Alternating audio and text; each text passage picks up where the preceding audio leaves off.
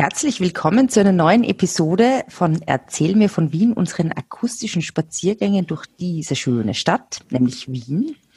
Ja, unsere Lieblingsstadt. Wir gehen jetzt raus und wir sind schon in einigen Episoden durch Parks spaziert, weil es ist ja jetzt Sommer. Wir waren schon im Augarten und wir waren schon mehrmals im Prater und heute geht's wieder in den Prater und wir widmen uns dem Vergnügungspark. Das ist ja auch der Teil des Praters, den ähm, die meisten kennen oder die meisten mit dem Prater verbinden. Ähm, ja, falls ihr Spaziergänge mit uns machen wollt, irgendwann mal auch live, dann schreibt euch unsere Newsletter ein, da schicken wir euch ähm, Updates und Infos zum Beispiel auch zu Führungen mit Fritzi Kraus, Stadtführungen. Ja, und eine kleine Vorankündigung. Am 14. August werden wir im Rahmen des Sommerfestivals Wien dreht auf live lesen und zwar in Otterkring. Also nicht lesen, wir reden ja einfach nur. Oder Fritzi? Wir reden. Wir reden. Wir reden zusammen mit einem coolen Wiener Liedduo. Ja, aber heute erstmal geht's in den Prater und ich sag Servus Fritzi. Servus Edith. Erzähl mir von Wien. Gerne. Erzähl mir von Wien. Geschichte und Geschichten präsentiert von Edith Michaela und Fritzi Kraus. Okay, Fritzi, jetzt waren wir schon so oft im Prater und letztes Mal waren wir beim Vivarium, was ja eine auch erstaunliche Sache war. Und wir haben über die Weltausstellung geredet. Und in dieser Folge geht es um Vergnügen. Sag mal, also ich meine, was für Vergnügungsarten oder was kann man denn da alles Vergnügliches machen im, im Prater? Was werden wir heute streifen? Ja, jetzt kann man etliches Vergnügliche machen. Man kann doch dort auch vergnügliche Sachen machen, die man auch überall sonst machen könnte. Aber fangen wir doch einmal an, kurz nach der, der Öffnung des Praters. Das war unter Josef des, dem Zweiten. Dem Zweiten, ja. Habe ich ja aufgepasst. Und da hat es die ersten Feuerwerke gegeben. Aha, ich liebe Feuerwerke. Ja, die, die, waren ganz kunstvoll, die, da sind Gerüste aufgebaut worden und das ist dann äh, äh gezündet worden und das sind wirklich die tollsten äh, Sachen äh, gefeuerwerkt worden. Und der bekannteste von diesen Feuerwerkern war der äh, Johann Georg Stuwer, nachdem ja auch die mhm. Stuwerstraße benannt ist und das ganze Stuwerviertel. Ah. Und das war ein Deutscher, der in der, im letzten Drittel des 18. Jahrhunderts nach Wien gekommen ist und eben dort die tollsten Feuerwerks Feuerwerke gemacht hat, ist von seinem Sohn dann äh, fortgesetzt worden, hat sie aber dann irgendwann am, im 19. Jahrhundert totgelaufen. Mhm. Aber war da nicht irgendwie auch sowas, dass da immer schlechtes Wetter war oder so? Wenn ja, man hat gesagt, immer wenn der, wenn der Stuber Feuerwehr macht, dann äh, Feuerwerk macht, äh, dann regnet es, aber offensichtlich war es doch nicht ganz so weit. Da gibt es auch irgendeine Geschichte mit einem Garderobezettel, die habe ich aber jetzt nicht parat, aber es ist ja egal. Mit einem Garderobezettel. Mhm. Ja, irgendwie war dann, ich weiß, ich weiß es nicht. Äh, und der Stuber also, hat aber noch was Interessantes gemacht. Und zwar? Und zwar hat der einen Heißluftballon steigen lassen, äh, mhm. der, in dem er im Korb ist er gestanden und der Heißluftballon war befestigt äh, in der, auf, der, äh, auf der Erde halt. Und der mhm. ist also nur aufgestiegen. Aber Ach, einmal ist das ähm, Seil gerissen und der Ballon ist geschwebt. Und der, äh, der, äh, der, der, der, das wird er sich auch gedacht haben. Und der ist über die Donau geschwebt Wahnsinn. und dann un, äh, also unverletzt zu Boden gekommen. Aber er hat äh, schon, was ich, in den 1780er Jahren die erste bemannte Ballonfahrt Österreichs durchgeführt wow. oder vielleicht sogar ganz Europas. Aber ich glaube eigentlich nicht, weil in England waren es ziemlich zeitig dran. Ja, der wird sich, äh, das, der wird, das wird ordentlich äh, Radau gemacht haben und ein Wahnsinn gewesen sein. Der wird sich sehr gefürchtet haben, vermutlich. nehme ich an, weil die Donau war ja damals äh, noch nicht reguliert. Also der hat ja über mhm. etliche mhm. Arme äh, drüber müssen. Also ja, war schon der hat dann auch nicht mehr anrufen können und sagen, hey, holst mich ab in, keine Ahnung, im Machfeld irgendwo, oder? Nein, aber ich glaube, er war äh, relativ gut sichtbar. Also es war auch gar nicht so weit, wie er, wie er geschwebt ist. Gut, naja, aber auf jeden trotzdem, Fall ist doch eine ganz interessante Sache. Ja, spektakulär. Spektakulär. Ähm, Okay, aber wenn wir jetzt so an, wir waren ja das letzte Mal auch da so an der Prater Hauptallee mhm. und sind da irgendwie die Jesu Jesuitenwiese unter anderem geschwebt und, äh, nicht geschwebt, ich bin auch schon ganz komisch. wir sind aufgestiegen zu diesem kleinen Konstantin-Hügel und zum Café, ähm, zu diesem Sacher-Café. Hat es da noch andere Kaffeehäuser oder Vergnügungslokale gegeben in der Gegend? Ja, ja, das hat es das erste, das zweite und das dritte Kaffeehaus gegeben. Also das erste in der Nähe des Pratersterns. Das dritte war ungefähr dort, wo heute die Brunswick Bowlinghalle ist. Mhm. Und das zweite äh, dazwischen? Das zweite dazwischen, ja, nur, nur damit man eben weiß, wie sie das ausgedehnt hat. Und die wollten einander äh, sozusagen übertreffen mit Darbietungen und haben eben Musik äh, und so weiter. Der, der Lanner und der Strauß Vater haben gespielt und die, die Sträuße, die Söhne und also alles Mögliche. Mhm. Und der bekannteste war der Cafetier vom zweiten Kaffeehaus, das war ein gewisser Wagner. Mhm. Und dieser Wagner ist vielleicht auch deswegen ganz interessant, weil seine Tochter äh, mit dem äh, Ferdinand Raimund verbandelt war. Mhm. Der, der, Wagner, der Cafetier, hat aber gefunden, dass seine Tochter zu gut ist für einen Dichterling, für einen Schreiberling. Mhm. Und der, der äh, Ferdinand Raimund hat dann die Luise gleich geheiratet, die nämlich schwanger von ihm war. Das ja, Ganze, die Luise gleich geheiratet. Die Luise Aha. gleich geheiratet. Die Luise gleich, nachdem, na egal. Und ähm, äh, das ist aber nicht gut gegangen. Die haben sich scheiden lassen und er ist dann doch mit der Toni Wagner zusammengekommen.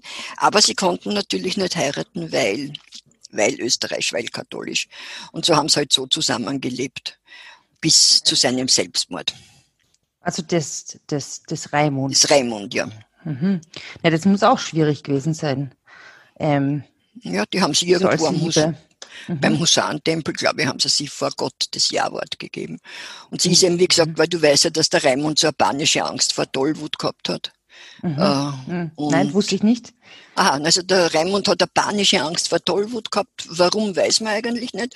Und eines Tages beißt ihn ein Hund und er bildet sich also sofort ein, der Hund habe Tollwut gehabt mhm. und hat einen Selbstmordversuch gemacht.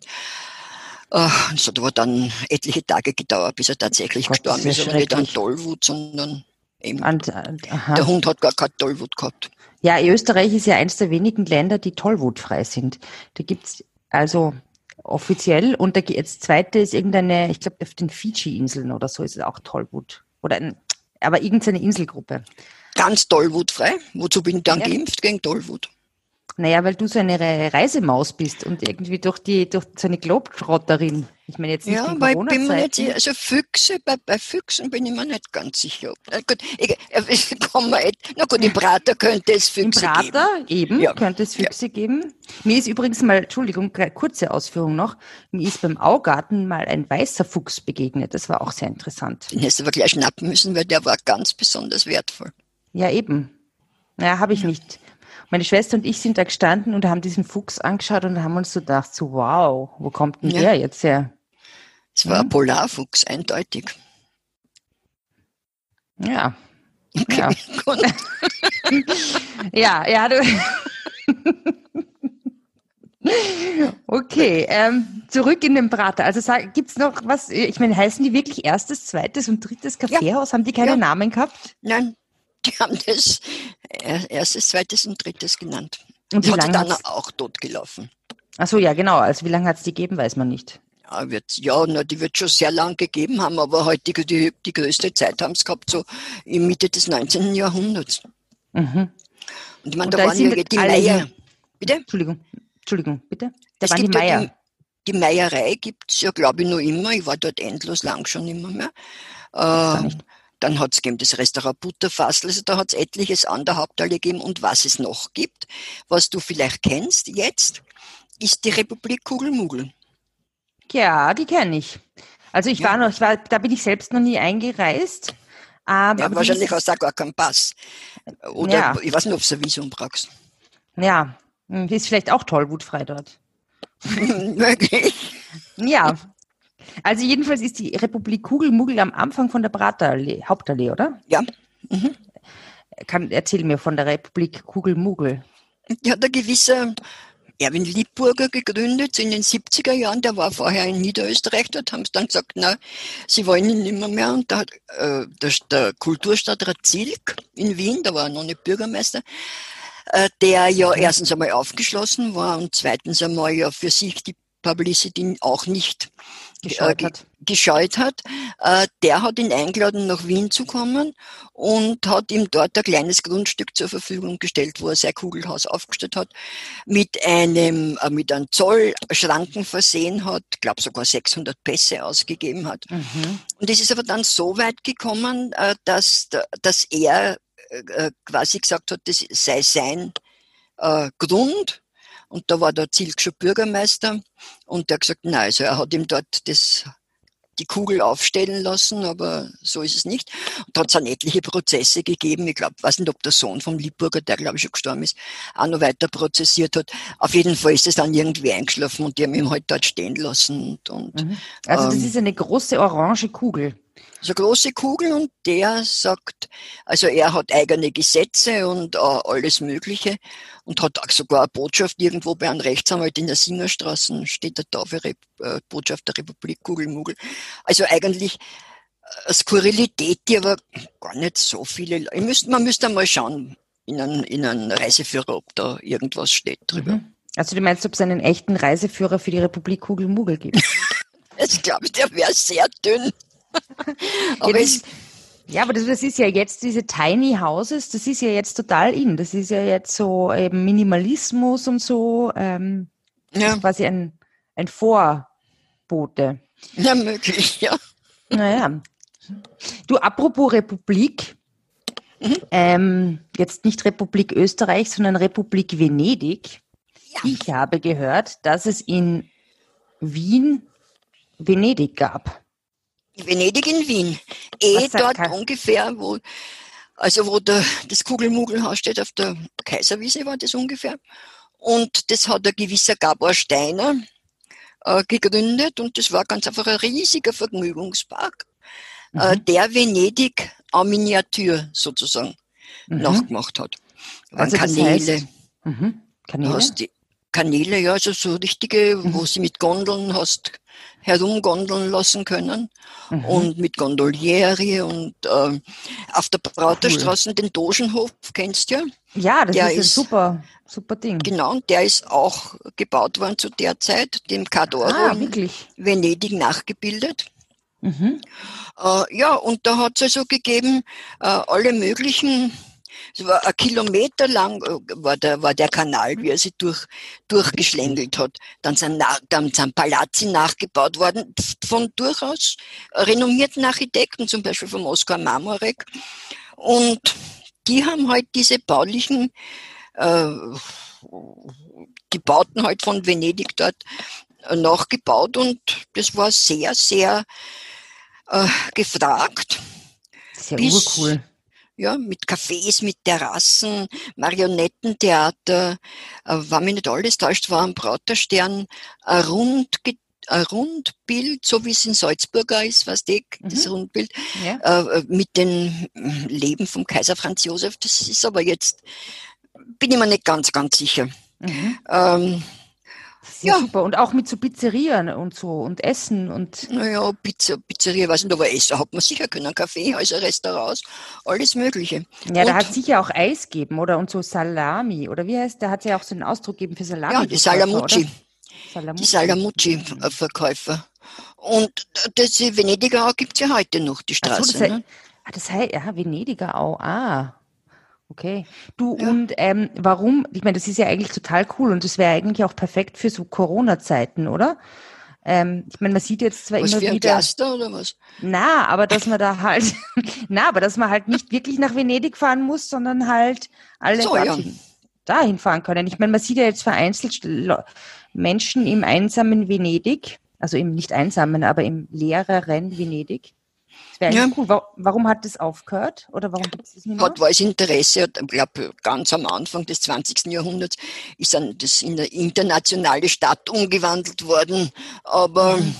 dann in eine Blumenstadt, dann in eine Kongressstadt. Also das hat, das alles hat seine Zeit, wie eine Freundin von mir zu sagen pflegte. Hm. Stimmt.